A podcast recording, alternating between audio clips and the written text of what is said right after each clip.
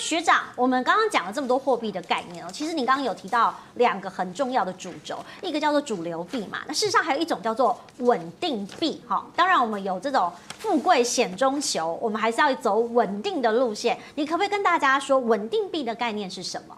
嗯，是。那我们刚刚讲说投资虚拟货币有两招嘛，一招就是稳定币定存，另外一招呢就是定期定额投资主流币。那稳定币定存到底是什么呢？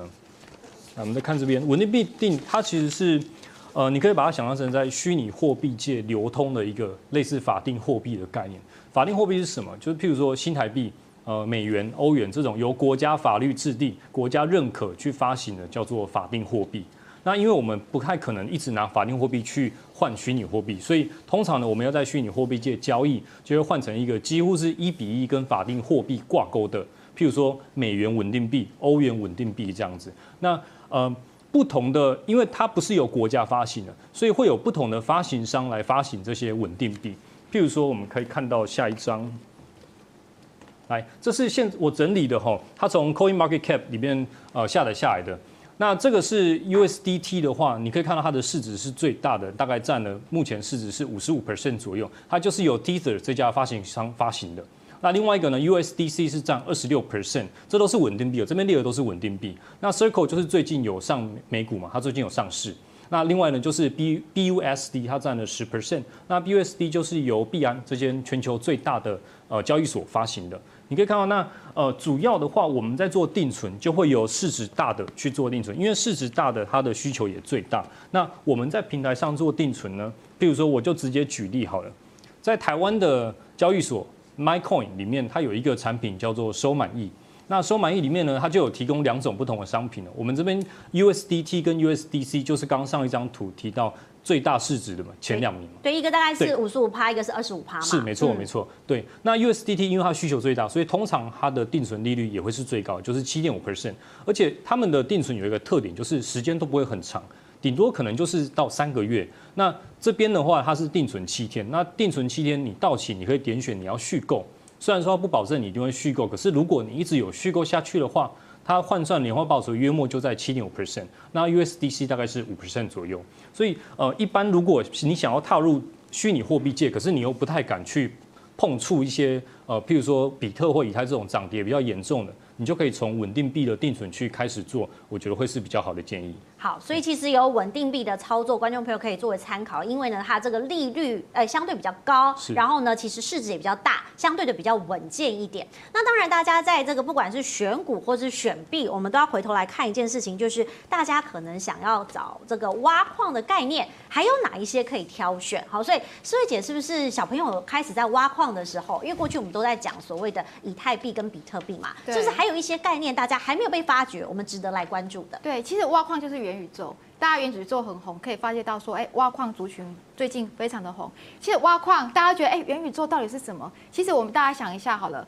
未来世界我不知道，哎，我来问一下好了，问一下那个芝林，未来你想要跟跟着特斯拉上火星、月球，还是想要跟着这个脸书 Meta？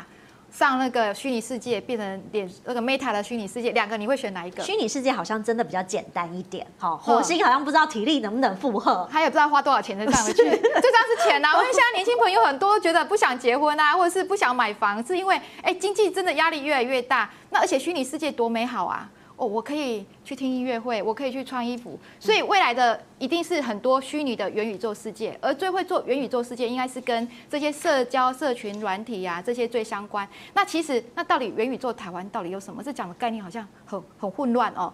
其实大家想一想，元宇宙其实也就是电子股，因为我们就可以去看说这些电子股哪些绩优股是会供给元宇宙。那元宇宙需要用到是伺服器嘛，网络啊、基地台啊这些。其实像联发科跟瑞昱是一个非常好的，比如说像最近联发科，呃，他说要涨价哎，涨五到十五趴，五到二十趴，要跟因为跟那个美国科创比，它东西好又这么便宜。那它前一阵子，今天它是高点一千块往回跌，它那时候就从八百八百多块一直涨涨涨到快一千哦。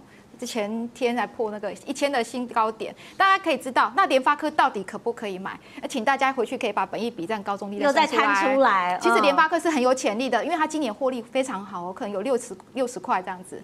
六十块的话，九百多块好委屈哦。对呀、啊，应该一般 IC 设计至少要二十吧，本一笔。所以如果大家这样去算，就不会觉得很盲目啊。我到底不知道这个可不可以买？那元宇宙概念股除了联发科，还有瑞昱，因为它做无线啊、WiFi 这些很强。那还有一些，比如说像那个纬颖啊，纬颖哈，它可能现在股价七八百块，呃，为什么这么贵？它伺服器它就是赚很多。对，那还有一些就是像那个钰创啊，还有。宏达电为什么今天跌停？大家要想一下为什么？哦，最近大家一直跌追宏达电，从三十三块涨到八十二块，对，昨天八十九块，今天跌停是八十块，为什么？大家一定要想啊，未来的 VR 是硬体，很多人在做 VR，那宏达电就是一个做硬体的公司，当然它最近很好，它是在做流行音乐，好音乐，因为以后在元宇宙时代，我可以一起去不同的地方是听音乐，但是它必须跳脱，它必须要有那个社群，比如说好了。未来我有诶呃苹果元宇宙、脸书元宇宙、微软元宇宙。今天如果我大部分的朋友都在脸书微微宇宙元宇宙的话。我不可能跑去苹果元宇宙啊，因为我的朋友都知道，都都是在脸书元宇宙，说他带我去脸书玩，去听音乐什么，我可能就被拉过来。所以平台的概念很重要，一定要跨平台哈。可是目前这个产品还没有出来，所以大家可能就是在不同的领域当中去选择自己比较喜欢的标的。应该是说，我们还是以 IC 设计、跟硬体、跟半导体为主。嗯嗯嗯，所以以这三大族群为主轴，相对来说就比较安全，不会出错。是的。好，那其实，在选择这么多的投资标的，大家都一定要在意的是风险，所以。我要请学长来跟大家说，既然买了这么多东西，有哪一些风险大家不能不知道呢？好，呃，虚拟货币其实有几个风险是大家需要注意的。第一个就是有可能你会被诈骗了，譬如说有很多是那种你需要一直去拉人的那种传销式的资金盘，这种就要很小心。那或者是呢，今天我呃，你刚刚想说，哎。看完节目，想要去上，譬如说币安最大的世界最大的交易所，结果哎，不小心上到一个假网站，其实非常危险的。因为现在有很多不孝人士，他们会去做基本上一模一样的假网站。对，那我怎么知道什么是假网站？好，那其实最简单的方法，你就是去他的推特，你就譬如说你去币安的 Twitter。然后你就去他的官方的 Twitter 里面，它就有网址可以点，你就从那个网址里面点进去，然后呢，把它加入我的最爱，你就再也不会被骗了。嗯，对，嗯。那有些平台呢，在你注册之后，它也会跟你约定一个，譬如说，你就设定一个六码，那你每次上那个平台的时候，它就会显示那六码给你。那如果不是你的六码的话，那基本上那个网站就是假的。所以其实这点是可以避免掉的。好，那另外一个呢是平台风险，因为我刚一直有在强调，就是其实这些平台没有绝对安全的，就算是台湾的平台也是一样。所以呢，我们在虚拟货币界投资会比较强调的是，你要分散资金在不同的平台，因为就算是世界前几大交易所，其实在过去的历史经验里面，它也有倒闭过，所以其实也很危险哦。你就是每个地方都放一点，放一点，基本上就会比较分散掉这些风险。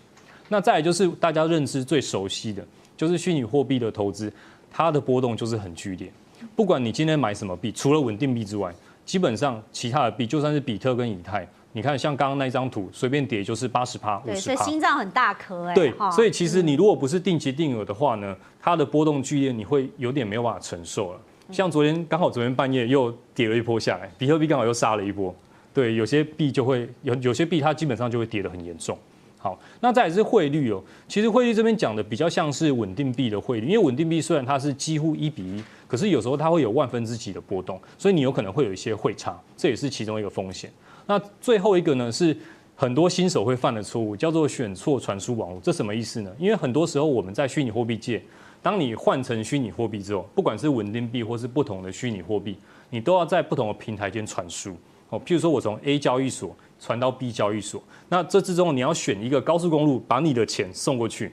那如果你选错了高速公路，譬如说我这边选的甲高速公路，然后这边选了乙高速公路接收，OK，那你的币就会不见。所以你一定要这边选甲高速公路传输，我这边就要开甲高速公路的接口，这样就可以了。其实很简单，这样讲起来，我现在讲的是一个概念呢。那基本上就是你选。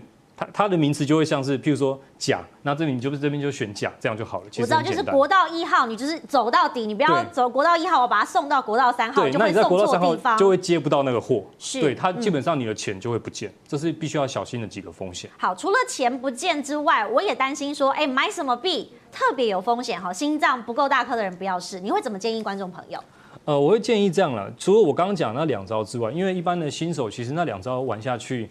你就开始有这种投洗下去的感觉，你就开始有 feel，因为你譬如说，我会建议稳定币你当然可以稍微大一点资金放进去，可是如果是投这种会波动的，就算是主流币的话呢，我也建议你只拿整体资金的五 percent，最多到十 percent 就好了。那你这样投进去之后呢，虽然它涨跌剧烈，可是对你整体资金影响不大，你的心情就不会那么受影响，你就可以一样，呃，歌照唱，舞照跳，好好睡觉，对，这样会比较好一点。可是你长期又可以吃到它的涨幅。这是其中一个我要建议的。那再来就是主流币以外的币的话，都要非常小心，因为你没有研究过，你不知道它是真是假。有时候，譬如说我们看到，哎，它最近很红，那个什么狗狗币或者是鱿鱼币，大家就冲进去了。结果鱿鱼币后来被证明它是一个资金盘，你一下它它就出来圈钱了嘛，一下就不见了。所以我建议你一定要投，就是有亲自研究过的。